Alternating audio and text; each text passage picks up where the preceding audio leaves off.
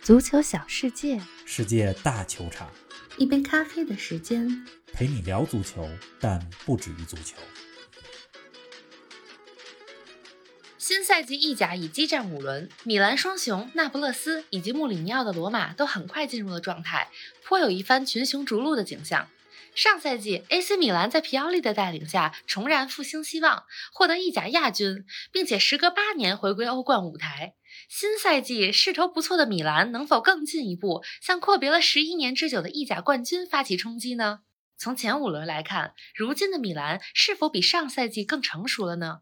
而米兰的最大争冠对手又有哪些球队呢？状态低迷但不可低估的尤文，少了卢卡库却依然火力不减的国米，进攻美如画的那不勒斯，充满激情的穆氏罗马，还有焕然一新的紫百合佛罗伦萨。更多精彩内容尽在本期足球咖啡馆。听众朋友们，大家好，欢迎来到新一期的节目。这周中虽然没有欧冠，但比赛可是真不少，意甲、法甲、西甲都是一周双赛。冯老师你好啊，这几天看球也挺忙活的吧？ 林子好，听众朋友们大家好，确实挺忙活。上期节目播出来之后，有新系的听众朋友也在问我这嗓子是不是不太舒服？是的， 最近啊，说话说多了，开会开多了，嗓子的确有些招架不住。多谢大家的关心，需要休息。也希望大家多包涵我这不太悦耳的声音。这几天啊，我一边看球一边想，职业球员真是够累的，不像咱们广大的上班族，中秋刚过完就可以盼望国庆了。是啊，人家五大联赛球员，尤其是那些效力于强队，同时又是国脚的球员，赛季只要一开始，基本上就是一周双赛，嗯赶上国际比赛日还得飞回自己的祖国，一周多的时间打两三场比赛。是啊，太辛苦了。最近啊，国际足联正在研究世界杯要从四年办一回改为两年办一回。嚯，这个事儿咱们将来的节目可以专门探讨探讨。但是从保护球员、保障比赛质量的角度来讲，我是不太赞成改成两年一届的。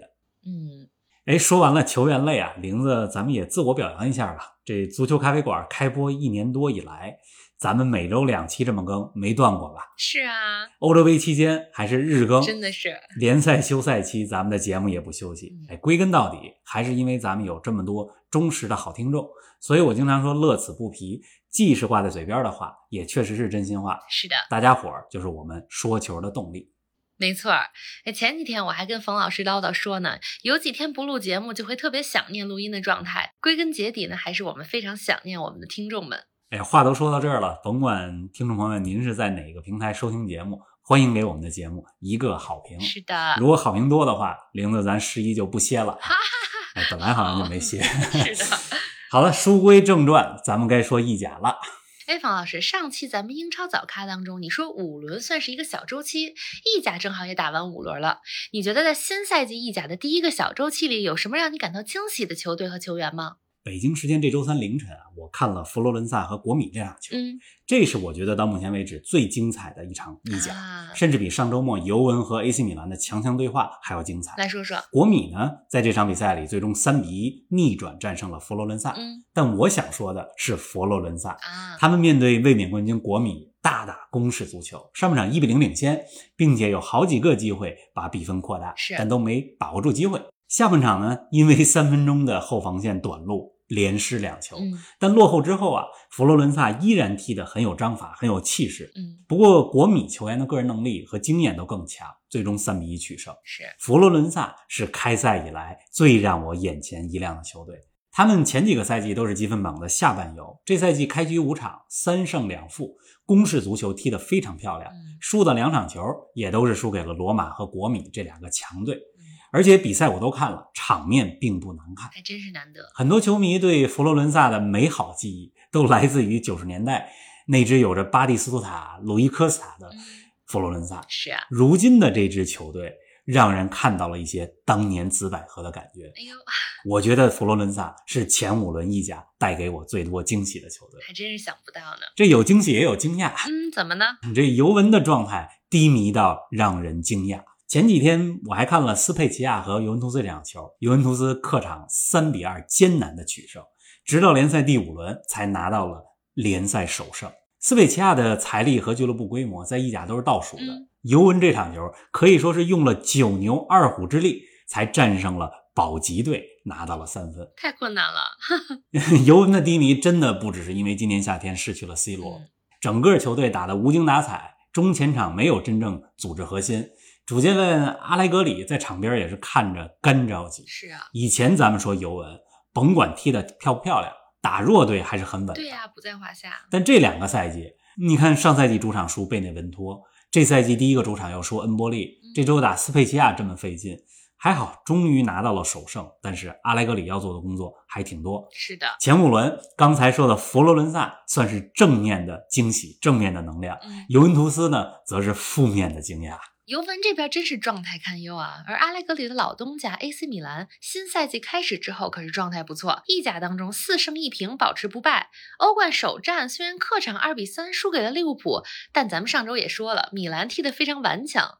方老师怎么评价一下米兰近期的表现呢？新赛季开始以来啊，米兰的球我没少看。嗯这周中他们二比零战胜威尼斯的比赛，我看了全场。啊，威尼斯是升班马，是啊，米兰主场取胜是意料之中的事儿。嗯，但我想跟大家说说这场比赛当中的三个细节。哪三个呢？第一个细节，在一次防守当中，米兰的门将麦尼昂朝着本方后卫大喊，既是表达不满，也是提醒队友要增加警惕性。啊，你，想，一个新来的门将敢对着自己后卫这么喊，嗯，说明麦尼昂是个好门将很，有意识，同时也说明了米兰的队内氛围是积极的。嗯，同时，在和升班马保级队的比赛当中，都这么认真，这么重视。是啊，米兰这种每球必争、每个进攻和防守都在乎的这种精神特别好。嗯，踢好每一场。那第二个细节呢？也是上半场比分还是零比零的时候，米兰的前腰迪亚斯回追对方的进攻队员，防守得有五十米之远哇，把球给抢回来了。嗯之前节目里边咱们也多次提到过，现代足球要求前锋的回防，嗯，大巴黎前面三个大牌儿不回防已经成了 问题，成了对手可以利用的软肋。是啊那米兰的前场球员这么做，不仅是因为年轻有体力，也说明全队的思想非常统一嗯，这是一个细节。还有什么细节呢？还有第三个细节，这场球从零比零到二比零，真正改变局面的是两个替补上场的球员。嗯，哪两个？特奥埃尔南德斯和萨勒马科尔斯，尤其是比利时球员萨勒马科尔斯，两个进球虽然不是他进的，但都是由他策动的。嗯最终呢，是由迪亚斯和特奥打进。萨勒马科尔斯是米兰一年多之前引进的，嗯，这说明之前储备的人才到这赛季开始真正派上用场。用上了。而且米兰是有板凳厚度的，皮奥利人家也是有变招的选择的嗯。哎，上面这几个细节啊，表现出来米兰现在是战术非常到位，是训练有素、状态很好的球队能。感觉出来，以前咱们说说说说评书是讲细节，其实咱们给大家说球也是说这些细节，是啊，但是细节之处呢，就能看出来一个球队它真正的状态了。嗯。您正在收听的是《足球咖啡馆》，一杯咖啡的时间陪你聊足球，但不止于足球。欢迎您在各大音频平台关注我们的节目，同时欢迎关注冯老师的足球评论公众号“冯球必侃”，让我们一起聊球、砍球、追球。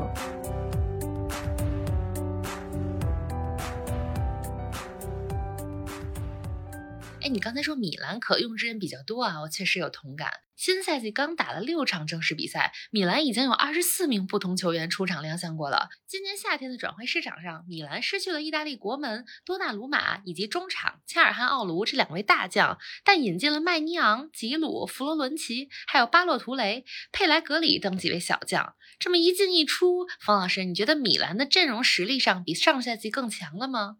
我觉得是增强嗯了。另外，上赛季本来就在米兰队当中的托纳利和托莫里嗯这两个人继续留队，啊，而且是租借转为了正式的买断是。和上赛季相比啊，前五轮米兰变化最大、进步最快的球员就是托纳利。嗯以前总说托纳利的发型和神情特别像皮尔洛，是看了他前五轮的表现，我觉得踢球的方式嗯也越来越像皮尔洛了，越来越像了，尤其是定位球。嗯。联赛第二轮四比一赢卡利亚里那场，托纳里任意球直接破门，嗯，那个球也提升了他的信心。之后的比赛当中，也愿意更多的尝试远射。是，上周末第四轮打尤文，米兰扳平比分的那个球，雷比奇的头球破门就来自于托纳里发出的角球。啊，这个除了托纳里，米兰队中还有两个球员，我觉得也是长球了。哪些呢？一位呢是布拉辛迪亚斯，嗯这赛季他已经进了三个球，嗯贡献了一次助攻。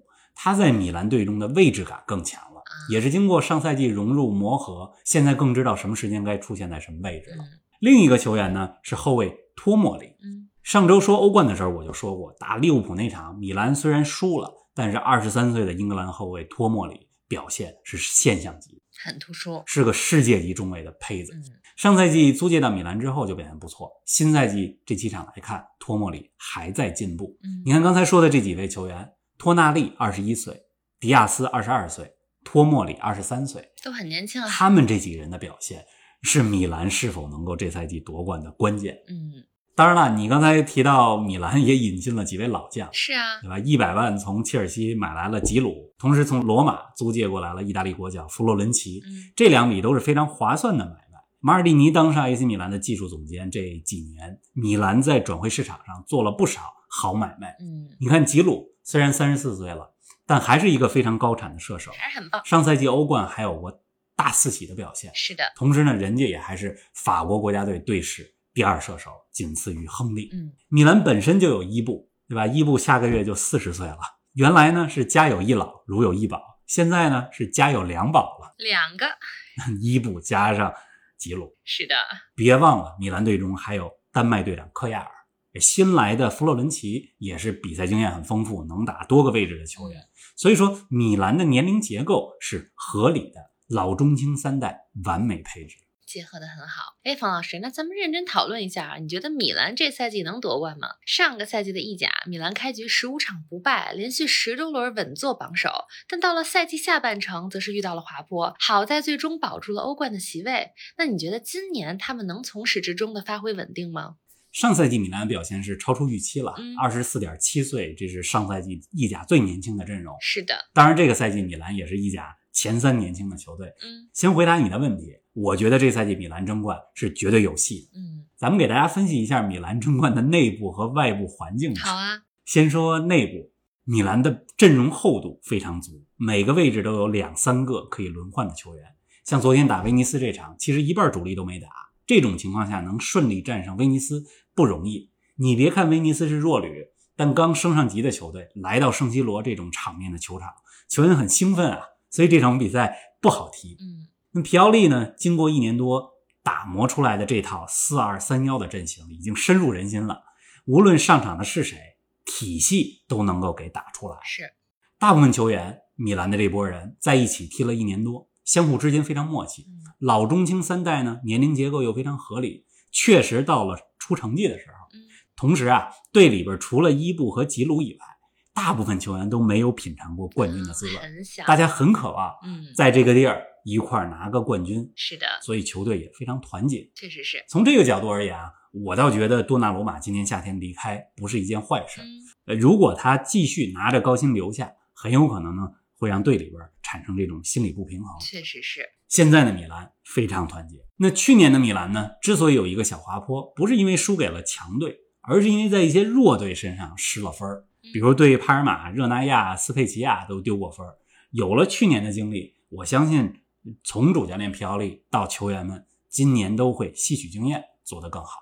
哎，确实是。哎，你说完了这些，那外部环境呢？也有不少人说，随着尤文的下滑，国米的内部动荡，今年是米兰争冠的最佳时机了。你怎么看呢？外部环境确实对米兰也不错，嗯不过也没有大家想象那么乐观。嗯，关键还是要做好自己。尤文的状态大家看到了，前五场球只赢了一场，也是赢得磕磕绊绊。是尤文不是现在才开始走下坡路的，走了一阵儿了。而是二零一九年夏天开始就走下坡路了。是，当时人家阿莱格里带着球队五连冠，执教的挺好，五年里边还两进欧冠决赛。嗯，但是尤文的高层希望球队踢得漂亮啊，踢出赏心悦目的足球啊想。要更多，这尤文这几十年来的理念就是赢球才是硬道理。对啊，你打开尤文的英文宣传手册，第一句话就是 “Winning isn't important, it's the only thing that matters”。嗯什么意思呢？ 就是不能说赢球重不重要，赢球是唯一的道理，是唯一有意义的事儿。是的这是尤文这么多年来的真理。嗯但是二零一九人家要踢得漂亮，对吧？换了教练，来了萨里，嗯啊，然后是皮尔洛，再之后又换回阿莱格嗯里，这么一折腾之后，再加上 C 罗的离开，少了最主要的攻击手，现在尤文踢成这样也就不足为奇了。可以想象，我还是相信阿莱格里能带尤文重回正轨，不过这赛季夺冠很困难。嗯，咱们看看会怎么样吧。哎，那国米呢？国米现在的战绩和米兰一样啊，也是四胜一平。国米的表现是超出大家预期的，嗯国米出现了财务危机。今年夏天，不仅卢卡库和阿什拉夫这两个大将都走了，嗯主教练孔蒂也不干了。是 大家都觉得国米上赛季刚夺冠，这赛季可能就崩浪费塌了。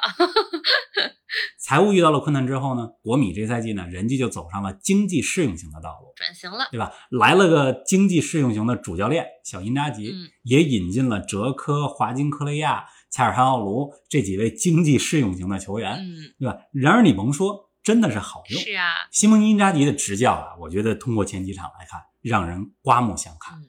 意甲这五场，国米的进攻火力不比上赛季差多少，进了十八个球，场均三点六。嗯，而且这么一倒腾一调整，国米队里边上赛季踢不上球的球员也都出场，并且表现不错，是比如像贝西诺、加里亚尔迪尼等等。嗯，我觉得大家千万别小视国米，今年的意甲冠军很有可能会留在米兰城哟，但究竟是 AC 米兰还是国际米兰，嗯真的不好说。哎，那其他的争冠对手呢？当然了，其他的争冠对手也都虎视眈眈的，嗯比如说那不勒斯，新赛季我看了几场他们的球，尤其是欧联杯客场打莱斯特那场，嗯，真的是不错，那不勒斯的进攻真是美如画，是的，很像今年夏天欧洲杯上意大利队的表现。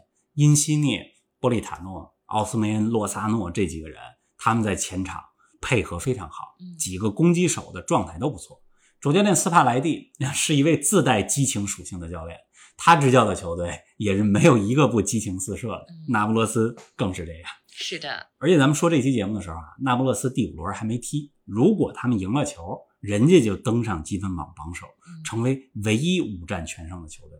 所以我刚才说了这么多，大胆猜想一下，今年的意甲冠军很有可能会在 AC 米兰、国米、那不勒斯三者之间产生。哎呀，看看你说的准不准？哎，那穆里尼奥的罗马和真蓝黑亚特兰大呢？先说亚特兰大，嗯，这赛季亚特兰大开局不是很顺，以前那种行云流水、进球如麻的状态似乎找不到了。嗯，呃，我非常相信加斯佩里尼能把亚特兰大调教好，前六或者前四问题不大。嗯，如果能够连续四年进欧冠，就相当可非以。常好了，夺冠对于亚特兰大来讲，这个目标太大了。是的，再说罗马，咱们说这期节目的时候，罗马第五轮也没踢。嗯，开局各项赛事六连胜之后，罗马上周末输给了维罗纳。穆里尼奥对罗马的改造啊，这新官上任三把火，第一把火烧的还是挺成功的，球队面貌焕然一新。嗯，连续赢了几场球。不过上周末折在了维罗纳那儿。嗯，咱们还得往后看，嗯罗马的防守我总觉得有点不太稳，而且锋线上的板凳厚度是不如其他强队的。啊，哎，给大家推荐场球好啊，啊，这周末北京时间周日晚上十二点，罗马德比即将上演。罗马对拉齐奥，这是穆里尼奥上任以来迎来的第一个大考。嗯，哎，这周末呀，除了意甲，还有英超的两场大战呢，大家可别错过。北京时间周六晚上，切尔西对阵曼城；周日晚上，热刺与阿森纳的北伦敦德比也即将上演。哎，下周一早上的英超早咖咱够忙活的，大战太多了。好了，今天就说到这儿吧，大家看球愉快，下期不见不散。不见不散。